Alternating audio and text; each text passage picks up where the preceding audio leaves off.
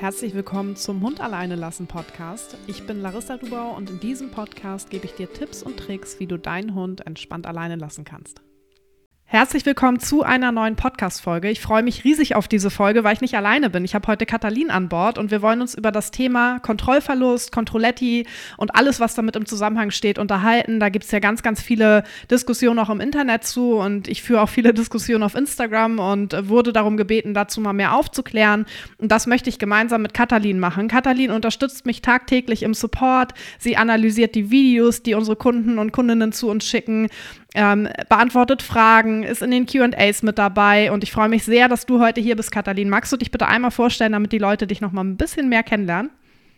Ja, hallo, schön, dass ich dabei sein kann. Ähm, ich freue mich total. Ich bin Katalin, ich ähm, studiere gerade, also ich studiere noch Pädagogik, also mein Studium befindet sich in den absoluten Endzügen und ähm, ich bin nebenbei noch in der Ausbildung zur Hundeverhaltensberaterin. Ich habe selber drei Hunde, die kommen alle aus Ungarn und auch ein Pferd. Ähm, genau, mein Herz brennt schon seit einiger Zeit sehr für den Auslandstierschutz. Da bin ich auch ehrenamtlich aktiv. Und ich, stütze, ich unterstütze Larissa jetzt seit äh, einiger Zeit genau im Support. Und ja, bin total happy, ein Teil von Sturmfrei zu sein. Es macht mir super, super viel Spaß. Und deswegen freue ich mich auch total auf die heutige Podcast-Folge mit dir. Das wird bestimmt auch nicht die einzige sein, die wir gemeinsam aufnehmen, aber auf jeden Fall eine sehr spannende. Wir wollen uns ja einmal über das Wort Kontrolletti, Kontrollverlust und so weiter unterhalten und warum wir das so problematisch finden, vor allem eben auch hinsichtlich Trennungsstress. Und ich würde gern, gerne damit starten, einmal aufzuklären. Wir haben so ein bisschen auch äh, recherchiert über Definitionen zu Kontrollverlust. Und tatsächlich ist es so, dass wir viel dazu gefunden haben, ähm, was unsere Thesen stützt sozusagen. Denn in der Psychologie und auch in der Medizin ähm, bezeichnet man den Begriff Kontrollverlust als den Verlust der bewussten Steuerung beziehungsweise Beherrschung des Denkens oder des Handelns. Das heißt, in dem Moment, wo Kontrollverlust eintritt, wird es unbewusst, weil man kann keine bewussten Entscheidungen mehr treffen. Und das ist schon mal ein sehr, sehr wichtiger Punkt, wo wir eben auch später darauf eingehen. Das heißt, das, was in einer Situation des Kontrollverlustes passiert, passiert. Das ähm, unterliegt nicht der subjektiven Kontrolle, sondern das passiert unbewusst. Da kann man in dem Moment eben nichts für. So, was ist jetzt aber auch Kontrolle überhaupt? Weil Kontrolle hat immer so einen leicht negativen Touch, finde ich, wenn man darüber spricht, dass man ähm, dann das Gefühl hat, okay, irgendjemand möchte mich kontrollieren. Also es hat immer so einen leicht negativen äh, Beigeschmack. Per se ist Kontrolle aber tatsächlich einfach, dass es einen Zusammenhang gibt, der einem selbst bewusst ist zwischen einer Handlung, die man ausführt und einer Konsequenz, die daraus resultiert. Das heißt, wenn ich jetzt eine Handlung ausführe und ich bin mir oder ich weiß, welche Konsequenzen können auf mich äh, zukommen, dann habe ich Kontrolle über die Situation. Das gibt mir Sicherheit, das gibt mir eine Erwartungssicherheit. Und so ist es eben bei den Hunden auch. Das heißt, im Grunde hat jedes Verhalten eine Kontrollfunktion und das ist auch gar nicht schlimm. Das ist bei uns genauso. Wir brauchen Kontrolle im Leben, um nicht total lost zu sein und total hilflos zu sein, sondern einfach um eine gewisse Sicherheit ähm, zu haben. Und das heißt, Kontrolle per se ist also gar nichts Schlimmes. Es wird nur häufig negativ aufgefasst und Kontrollverlust hingegen ist ein sehr, sehr schlimmes Gefühl für einen selbst, weil man eben in die Hilflosigkeit rutscht, weil man eben gar nicht mehr einschätzen kann, okay, ähm, wo führt mich mein jetziges Verhalten hin? Und das Problem, was wir eben mit der Interpretation haben, die eben häufig ja ver verbreitet wird im Internet, ist, dass dieses Wort Kontrolletti und Kontrollverlust ähm, eine sehr dominanzgerichtete Interpretation beinhaltet, beziehungsweise auch in die Richtung geht, dein Hund möchte Macht über dich erlangen, dein Hund möchte dich kontrollieren. Ähm, und die Folge dessen sind dann häufig aversive Mittel, ähm, die zum Einsatz kommen. Da gehen wir aber an späterer Stelle nochmal drauf ein. Wie du schon sagst, also irgendwie ist ja in dem Wort, also ist ja das die Definition von Kontrolle, also die psychologische Definition, ist ja irgendwie gar nicht negativ behaftet. Das ist ja mehr das, was wir irgendwie noch dazu dichten, eben dieses, äh, diesen Aspekt von Macht und auch Dominanz. Und ähm, das Fatale daran ist natürlich, dass dadurch einfach total verloren geht, dass unsere Hunde oder vor allem auch unsere Trennungsstresshunde uns gar nicht absichtlich kontrollieren oder dominieren wollen. Denn Trennungsstress ist ja nun mal keine bewusste Entscheidung. Sie wollen uns eben nicht verbieten, dass wir weggehen, dass wir irgendwie noch ein Leben außerhalb haben, sondern sie drücken halt nur ihre Angst und Unsicherheiten aus. Und ähm, genau, also insgesamt sind diese Verhaltensweisen ja keine bewusste Entscheidung, passieren unseren Hunden einfach. Ähm, ich finde das Beispiel der Flugangst, was du ja gerne benutzt, aber auch immer wieder toll. Also wenn ich mir an, also wenn ich an jemanden denke, der vielleicht unter Flugangst leidet, und je nachdem, wie schlimm es ist, ob es vielleicht ein bisschen Flugangst ist, was es natürlich nicht besser macht, oder ganz schlimme Flugangst, steht es ja einem auch im Weg. Also vielleicht sagt man, oh, ich würde total gerne mal in die USA fliegen, das ist ein riesengroßer Traum von mir, aber ähm, weil ich so eine große Flugangst habe, traue ich mich einfach nicht, mich ins Flugzeug zu setzen. Und da sagt man als Mensch ja auch nicht, oh ja, das suche ich mir jetzt mal aus. Das ist ja auch belastend, das schränkt das Leben ein. Und ich finde das ganz wichtig, dass man sich das immer mal wieder vor Augen führt, dass es für unsere Hunde halt ähnlich ist. Auch deren Leben wird durch, die, durch, durch den Trennungsstress halt eingeschränkt und es ist nichts, was sie sich aussuchen, um uns zu ärgern, sag ich mal. Und ich finde, das schwingt ähm, bei dem Wort, ja, dein Hund ist ein Controletti oder insgesamt so, wenn man Trennungsstress irgendwie mit Kontrolle gleichsetzt, finde ich, schwingt es so mit, als würden die Hunde das machen, um uns zu ärgern und uns das Leben zu erschweren. Ja, absolut. Also gerade Stichwort Flugangst. Ich selbst leide ja unter Flugangst, jetzt nicht maximal, aber es ist schon so, dass ich mich sehr, sehr unwohl fühle und ähm, merke halt auch in bestimmten Situationen, ich weiß nicht, wenn wir nach Südafrika fliegen, ist ja ein sehr langer Flug, da hast du safe immer Turbulenzen und in den Turbulenzen merke ich halt auch körperliche Symptome bei mir. Also ähm, ein Zittern zum Beispiel ist ja eins, was häufig auftritt oder dass du merkst, dein Herz schlägt schneller. Und das ist ja alles etwas, was ich gar nicht bewusst beeinflussen kann. Es sei denn, ich steigere mich jetzt mit Gedanken da rein, so, ne? Also so ein bisschen kann man es natürlich schon beeinflussen und sich auch selbst beruhigen, aber dass so etwas in stressigen Situationen auftritt, ist ja ein Vorgang, den du nicht, für den du dich nicht willentlich und nicht bewusst entscheidest. Und Flugangst ist da wirklich ein sehr, sehr gutes Beispiel, weil ähm, zum einen können wir uns emotional in die Lage der Hunde versetzen, ähm, weil die Emotionen werden in ähnlichen Gehirn, beziehungsweise die Gehirnbereiche zwischen Menschen und Hunden im Emotionsbereich sind sehr ähnlich, so wollte ich sagen. Das heißt, ähm, wenn wir jetzt eine ängstliche ähm, Situation haben oder eine stressige, dann, oder die Hunde eben, dann können wir uns schon da rein versetzen. Der Unterschied ist, wenn ich mich jetzt in den Flieger setze und ich habe Angst, dann weiß ich aber auf rationaler Ebene, hey, mir passiert zu einer sehr, sehr großen Wahrscheinlichkeit gar nichts, weil die meisten Flugzeuge, ich weiß nicht, wahrscheinlich weit über 99 Prozent einfach heil ankommen und äh, super wenig Flugzeuge abstürzen. Und trotzdem haben wir Angst, weil es könnte ja sein, dass gerade dieses Flugzeug abstürzt. Und das ist halt dieser Kontrollverlust, der auch in dem Moment bei uns stattfindet. Und der Unterschied bei Hunden ist eben, dass sie nicht diese rationale ähm, Fähigkeit haben, sich in dem Moment des Trennungsstresses zu überlegen, okay, Frauchen kommt ja immer wieder, Herrchen kommt ja immer wieder und ich bin bisher auch immer wieder aus der Situation heil rausgekommen. Nein, für Hunde ist das in dem Moment eben schon der Weltuntergang.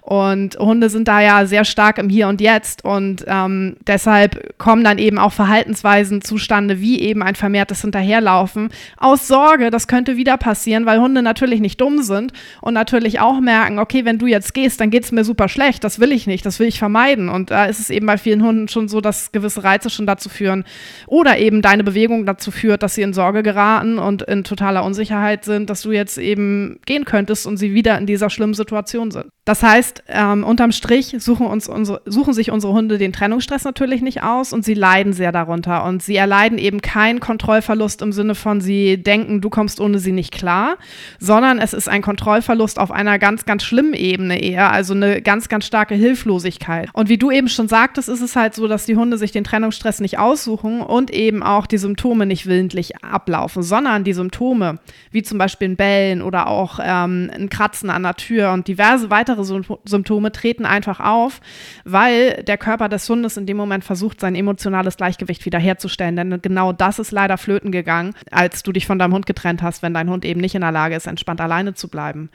Und ähm, das führt leider auch dazu, dass Hunde, die trotz Trennungsstress alleine gelassen werden, unter dauerhaften Stress stehen, weil sie nicht wissen, wann kommt es wieder, dass sie alleine sind. Und da, wie eben gesagt, dadurch eben auch vermehrt hinterherlaufen zum Beispiel. Das heißt, sie sind einfach in permanenter Sorge und in permanenten Stress. Ich könnte alleine bleiben und ich will diese Situation vermeiden, denn äh, das Flugzeug stürzt in dem Moment bei dem Hund wirklich schon ab. Kann man so sagen. Ich finde, wenn ich jetzt, also wenn ich jetzt so höre, was du alles dazu auch erzählst, finde ich es einfach, kommt mir so das Gefühl, dass ich es noch schlimmer finde, dass häufig dieses, also dass häufig diese also die Verhaltensweisen, die Symptome zum Beispiel bei Trennungsstress einfach als dein Hund will dich kontrollieren, dein Hund will dich dominieren abgetan wird. Weil es ist wirklich, wirklich ja schlimm, was da bei unseren Hunden passiert. Und viele Hundehalter haben dann ja auch eigentlich schon ein Gefühl dafür, hm, irgendwas stimmt bei unserem Hund nicht. Und dann sucht man sich Hilfe und dann wird es nämlich so abgetan und dann geht total verloren, dass der Hund wirklich, wirklich ein Problem hat und wirklich unter Stress steht. Und das finde ich echt schlimm, wenn ich drüber nachdenke. Ja, finde ich auch. Vor allem in dem Moment fehlt einfach dem Hund eine Erwartungssicherheit, aber eine Erwartungssicherheit im positiven Sinne. Also so ein bisschen Erwartungssicherheit hat er in, in dem Moment ja tatsächlich, aber eher im negativen Sinne. Aber was wir ja im Training wollen, ist eine Erwartungssicherheit aufbauen in die Richtung, hey, du wirst alleine gelassen und es geht dir aber gut dabei ähm, damit all diese Reize, die auftreten und auch dein Bewegen eben gar nicht mehr schlimm ist für den Hund. Und die Folge ist dann eben ganz, ganz häufig auch, dass die Hunde viel weniger hinterherlaufen, weil sie einfach mal loslassen können. Also man sieht bei einigen Hunden, du beobachtest die Videos ja genauso häufig wie ich, man sieht manchmal so ein richtiges, oh, ich kann loslassen, so, ne? Ja, ich finde auch für sie, also bei so, so vielen Hunden sieht man so eine tolle Entwicklung. Und wie du schon sagst, man sieht eben, dass die Hunde einfach ja, dass sie wissen, was auf sie zukommt und dadurch ihren, ihren Alltag viel, viel entspannter ähm, bestreiten können. Und wie du eben ja auch schon gesagt hast, also ich meine, ich finde es auch gar nicht negativ zu sagen, irgendwie braucht man eine gewisse Erwartungssicherheit. Also ich, ich finde das auch ganz schön, wenn ich weiß, was passiert und nicht einfach irgendwie in den Tag gehe und total lost bin, weil ich überhaupt nicht erwarten kann, also überhaupt keine Erwartungssicherheit habe. Und ich finde auch das muss man sich nochmal vor Augen führen, dass es ja eigentlich auch nichts Schlimmes ist und wir das selber auch brauchen. Man liest ja auch häufig ähm, im Zusammenhang mit Kontrolle, Kontrolletti ist mein Hund ein Kontrolletti, liest man ja auch viel oder ist ja häufig so der erste Tipp, ähm, den man, glaube ich, im Internet auch findet. Ähm, okay, wenn dein Hund irgendwie dazu neigt, dich zu kontrollieren, äh, also so zum Beispiel dieses ne, in Anführungsstrichen typische Kontrollverhalten zeigt, dann darfst du ihn auch auf gar keinen Fall mehr aufs Bett lassen oder auf dem Sofa schlafen lassen. Ähm, steht das denn im Zusammenhang mit Trennungsstress? Da gibt es äh, tatsächlich Studien zu. Und das ist ja was, wo uns auch ganz viele fragen, wenn sie bei uns starten, so muss mein Hund jetzt ähm, woanders schlafen. Ich mag das eigentlich gerne, dass er bei mir im Bett oder im, im Schlafzimmer schläft, aber das ist bestimmt nicht förderlich. Ich habe gelesen, dass das eben noch mehr das Kontrollverhalten unterstützt und verstärkt. Und die Studien, die es dazu gibt, ähm, die haben eben keinen Zusammenhang herausgefunden zwischen diesem Verhalten, ähm, zwischen, Entschuldigung, zwischen Trennungsstress und verwöhnendem Verhalten nennt man das. Also verwöhnendes Verhalten ist zum Beispiel den Hund auf die Couch lassen, den Hund ins Bett lassen, dem Hund von seinem eigenen Essen was abgeben, zuerst durch die Tür gehen, den Hund fressen lassen, bevor du gegessen hast. Ähm, also all das kannst du tatsächlich problemlos weitermachen, weil es da keinen erkennbaren Zusammenhang zum Thema Trennungsstress gibt. Und aus Erfahrung können wir ja auch sagen, dass äh, viele unserer Kunden und Kundinnen Hunde im Bett schlafen oder auf die Couch dürfen und teilweise sogar die Couch auch wirklich ein Rückzugsort ist für den Hund und der da auch beim Alleinbleiben total gerne liegt oder auch im Bett haben wir auch ganz viele Videos und sich das absolut nicht negativ auswirkt auf den Trainingserfolg. Ich finde es super schön, nochmal zu hören, weil viele Kunden ja auch bei uns ankommen und erstmal wirklich geknickt sind, weil denen das eigentlich gut gefällt, dass der Hund mit auf dem Sofa liegt und, oder mit im Bett schläft und dann erstmal so sind, hm, eigentlich mag ich das gerne, aber mir wurde gesagt, das verstärkt es noch. Und deswegen finde ich das nochmal einen super, super guten Punkt. Ich glaube, weil wahrscheinlich viele jetzt auch nochmal, die das hören, aufatmen können, ähm, weil es ist ganz wichtig, dass man sich auch wohlfühlt und das auch so, so mit seinem Hund umgehen kann, wie man sich das wünscht und nicht erzwungen Dinge weglässt, weil man Angst hat, dass es irgendwie ja, den Trennungsstress zum Beispiel verstärkt. Weißt du, der Witz ist ja, oder eigentlich ist es traurig, ähm, aber die meisten Menschen haben schon ein ganz gutes Bauchgefühl für ihren Hund. Und dann gehen sie zum Trainer und sagen, hey, mein Hund kann nicht alleine bleiben. Und dann kommt häufig leider ähm, eben noch ein Tipp um die Ecke in die Richtung Kontrollett. Die Kontrollverhalten und die Konsequenzen, die daraus gezogen werden, sind meistens nicht positiv, sondern es werden dann halt eben Tipps gegeben, wo man schon erkennt, das Problem wird gar nicht richtig ernst genommen, sondern es wird an der Oberfläche gekratzt und es werden dann eben Dinge gemacht, die eigentlich gegen das eigene Bauchgefühl gehen. Also wir haben ja diverse Beispiele, ähm, ich habe eins im Kopf, da wurde der Hund in die Box gesperrt und immer wenn er gebellt hat, wurde was gegen die Box geschmissen. So, die Folge war, der Hund hat aufgehört zu bellen, was kein Erfolg ist. Gehe ich gleich nochmal drauf ein. Ähm, hat gleichzeitig eine Geräuschsensibilität entwickelt gegenüber diesen Geräuschen, weil die immer was gegen die Box geschmissen haben und hat ähm, dann still weitergelitten, was absolut kein Erfolg ist. Und das ist das Gefährliche an dieser Herangehensweise.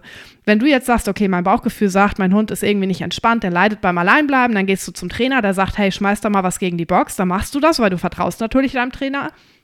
Und dann merkst du, okay, dein Hund wird ruhig. Und dann denkst du vielleicht, hey, das ist ja total erfolgreich, das Training. Okay, dann muss das ja stimmen.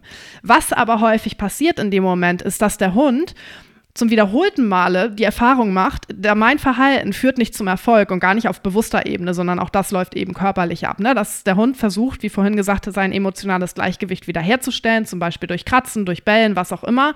Und er macht wiederholt die Erfahrung, er kann sich aus dieser Situation nicht befreien. Und was dann folgt, ist eine Resignation, eine erlernte Hilflosigkeit nennt sich das. Das heißt, der Hund schaltet ab leidet still weiter, aber leidet halt dadurch nicht weniger stark, als wenn er bellen würde. Aber für uns sieht es so aus, als, als wäre er dann fein in der Situation. Und deshalb halten sich halt leider auch diese Maßnahmen und diese Trainingsmethoden noch sehr, sehr stark, weil sie vermeintlich in Anführungszeichen ja erfolgreich sind bei einigen Hunden. Andere hören eben auch nicht auf zu bellen.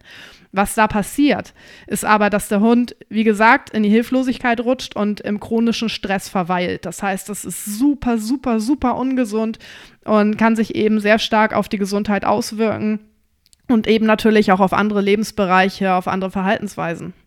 Ich finde da das Stichwort Bauchgefühl auch wirklich wichtig. Ich bin auch ein totaler Bauchmensch irgendwie und ich, ich auch im Umgang mit meinen Hunden ähm, vertraue ich da sehr, sehr viel meinem Bauchgefühl, weil wie du schon sagst, die meisten Menschen haben auch für ihre eigenen Hunde ein super, super gutes Gefühl schon, weil ich meine, im Endeffekt kennt man seine Hunde ja in der Regel am längsten und auch am besten. Man verbringt irgendwie 24 Stunden am Tag mit ihnen und ähm, ich habe ja eine Angsthündin, beziehungsweise inzwischen würde ich sie gar nicht mehr als Angsthündin bezeichnen, weil sie sich wirklich toll entwickelt hat. Aber ähm, als sie vor, naja, fast drei Jahren nach Deutschland kam, ähm, war das halt auch so. Ich hatte ein Bauchgefühl und ich bin auch naja, ich sag mal ein bisschen naiv an die Sache rangegangen, aber ich habe viel nach Bauchgefühl gemacht und sie hat sich darunter auch toll entwickelt. Und ich hatte das nämlich auch. Ich habe dann irgendwie eine Trainerin konsultiert, die mir denn dann aber da wirklich auch reingeredet hat. Und ich, ähm, es gab da auch eine Situation, in der auch wirklich mein Bauchgefühl gesagt hat, nein, schnapp dir den Hund und, und geh. Das ist wirklich nichts Gutes irgendwie, was hier gerade passiert. Ähm, und danach war ich auch sehr, sehr unglücklich, weil ich einfach eben, weil mein Bauchgefühl gesagt hat, nee, das passt nicht. Ich mich aber in dem Moment auch irgendwie nicht so richtig getraut habe zu sagen, nee, irgendwie möchte ich das gerade nicht. Und natürlich auch gedacht habe, gut, sie ist Hundetrainerin, ich bin es nicht. Ich hatte zu dem Zeitpunkt auch noch deutlich, deutlich weniger Wissen. Ähm, dann vertraue ich ihr mal. Und hinterher habe ich gedacht, nee, du hättest, hättest deinen Hund nehmen sollen und gehen sollen in dem Moment. Und deswegen finde ich das nochmal ganz wichtig, dass du das angesprochen hast. Ähm, und ich kann ja auch nochmal kurz eine kleine Anekdote zu Shanti, ähm, zu chronischem Stress nochmal beitragen, weil ich das auch, ähm, bei ihr hat man das sehr gut gesehen. Sie war, wie gesagt, ja eine Angsthündin, als sie kam und hatte natürlich im Vergleich zu anderen Hunden einen wirklich sehr, sehr erhöhten Stresspegel.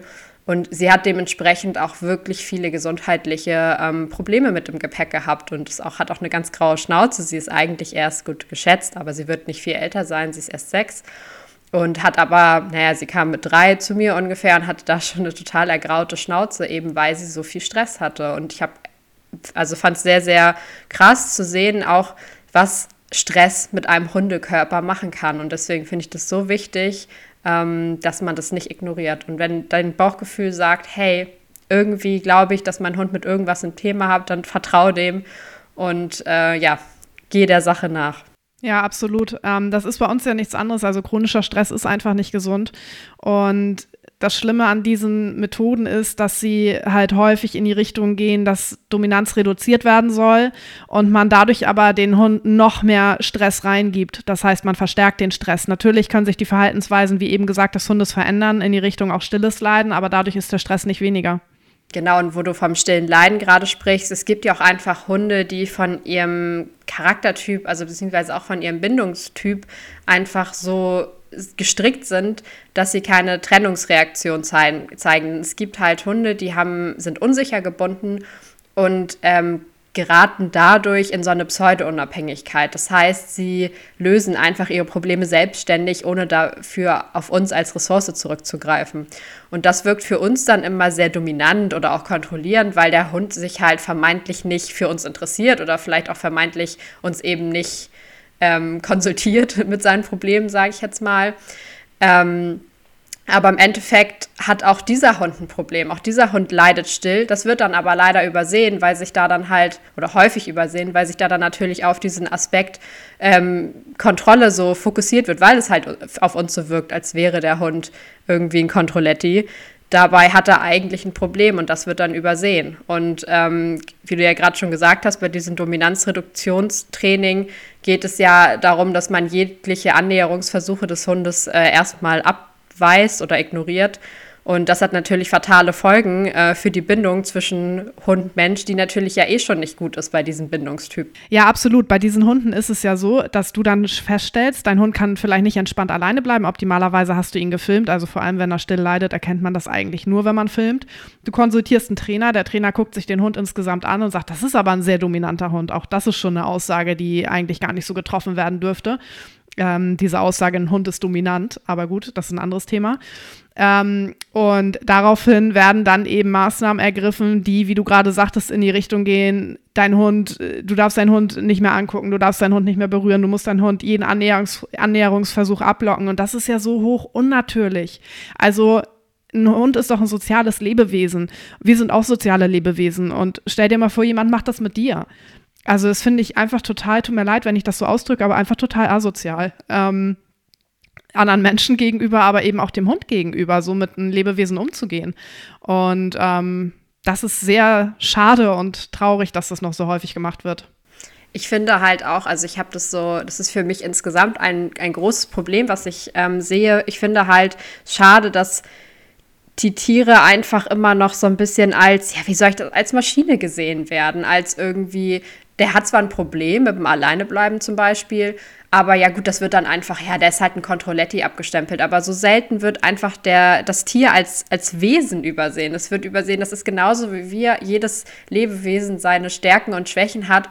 Und das nur, weil der Hund nicht alleine bleiben kann oder weil er an der Leine pöbelt oder irgendein anderes Problem hat, dass er nicht automatisch ein schlechter Hund ist oder irgendwie uns das halt übel nimmt, wie wir am Anfang schon äh, darüber gesprochen haben. Und mir fehlt es ganz häufig, dass man einfach mal das Tier mehr betrachtet, dass man einfach mal mehr sagt, was kann mein Hund denn? Und nicht immer nur, mein Hund kann das nicht, mein Hund kann das nicht, sondern dass auch mal die Trainer sagen, ja, aber guck mal, dein Hund kann dafür total toll irgendwie an der Leine gehen oder ist total toll mit anderen Hunden oder keine Ahnung. Aber es wird sich immer nur so auf das Negative beschränkt. Natürlich nicht nur im Hundetraining, ja auch bei uns Menschen irgendwie.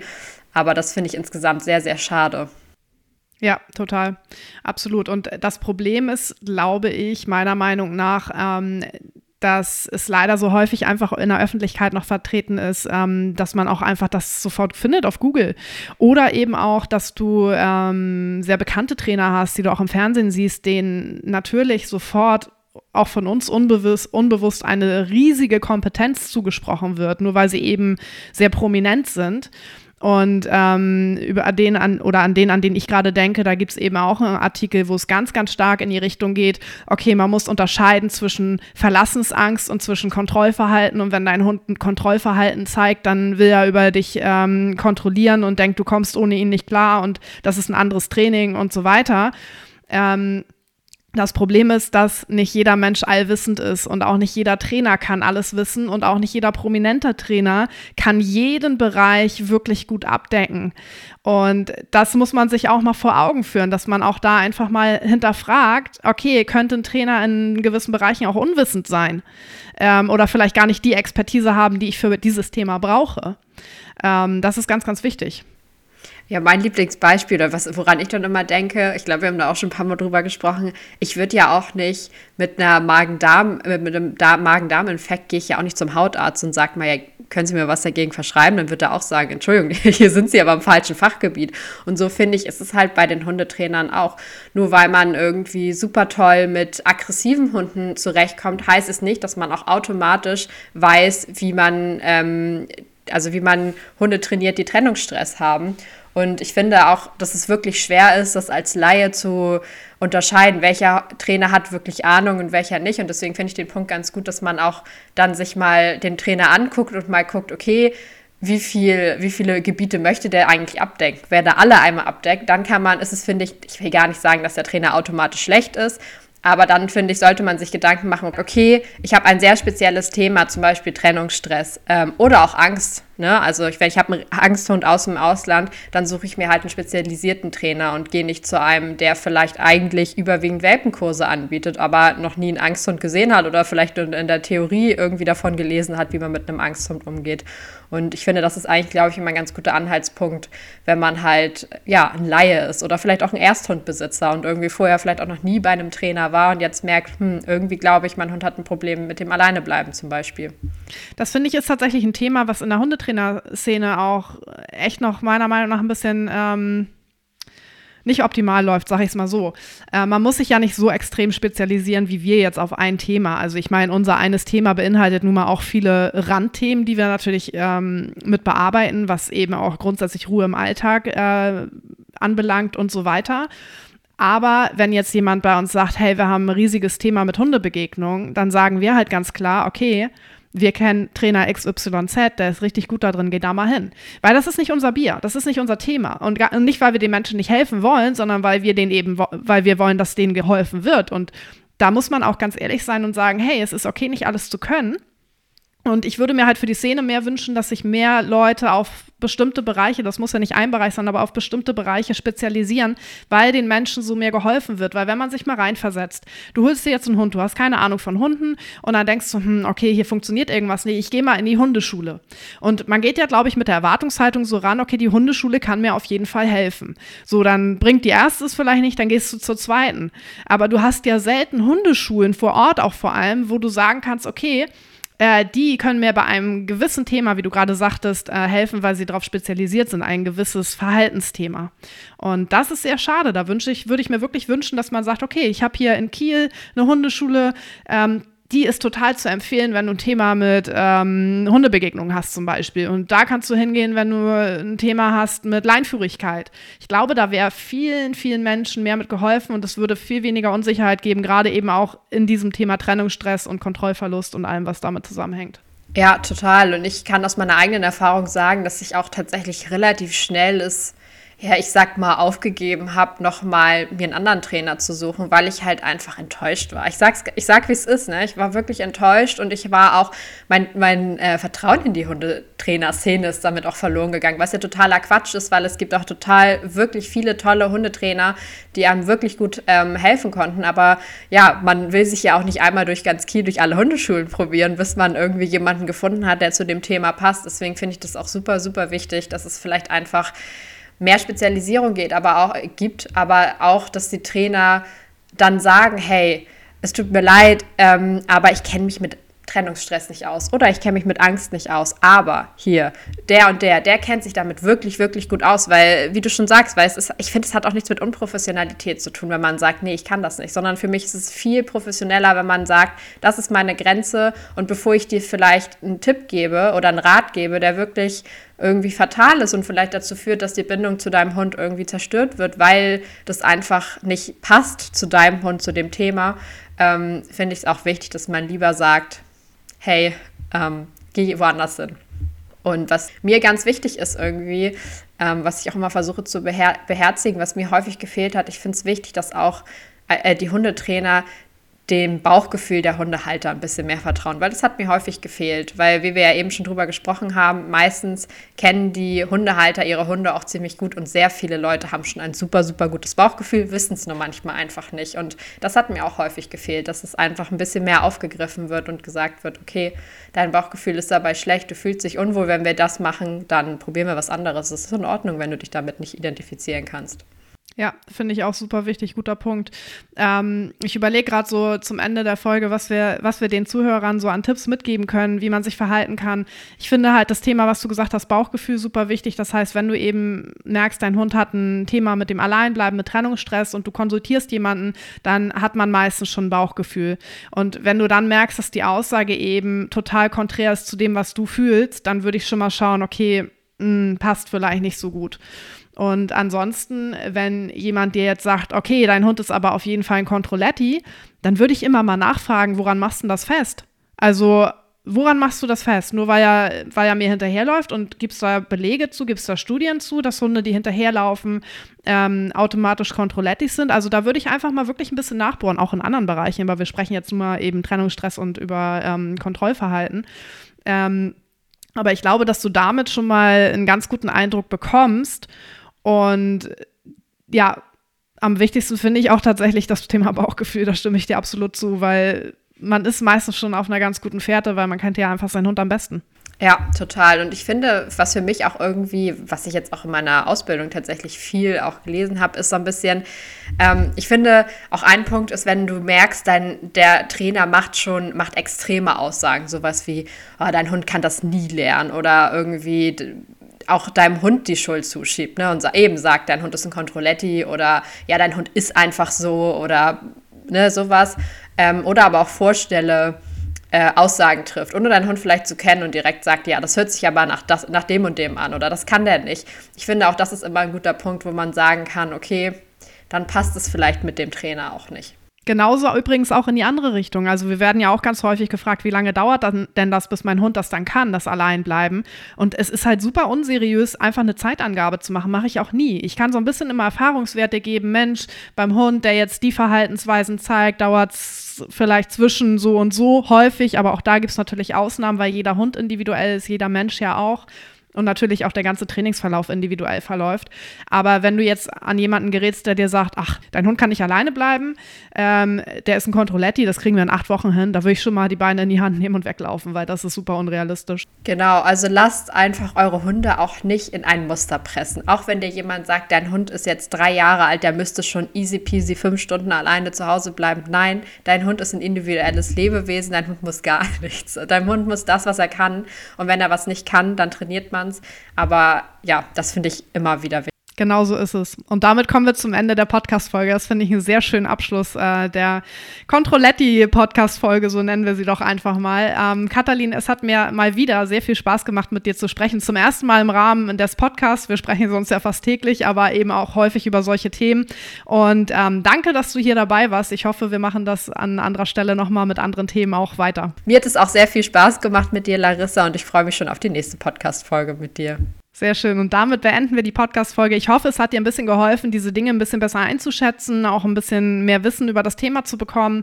Und wenn dir der Podcast und auch die Podcast-Folge gefällt, dann freuen wir uns über eine positive Bewertung auf iTunes und Spotify.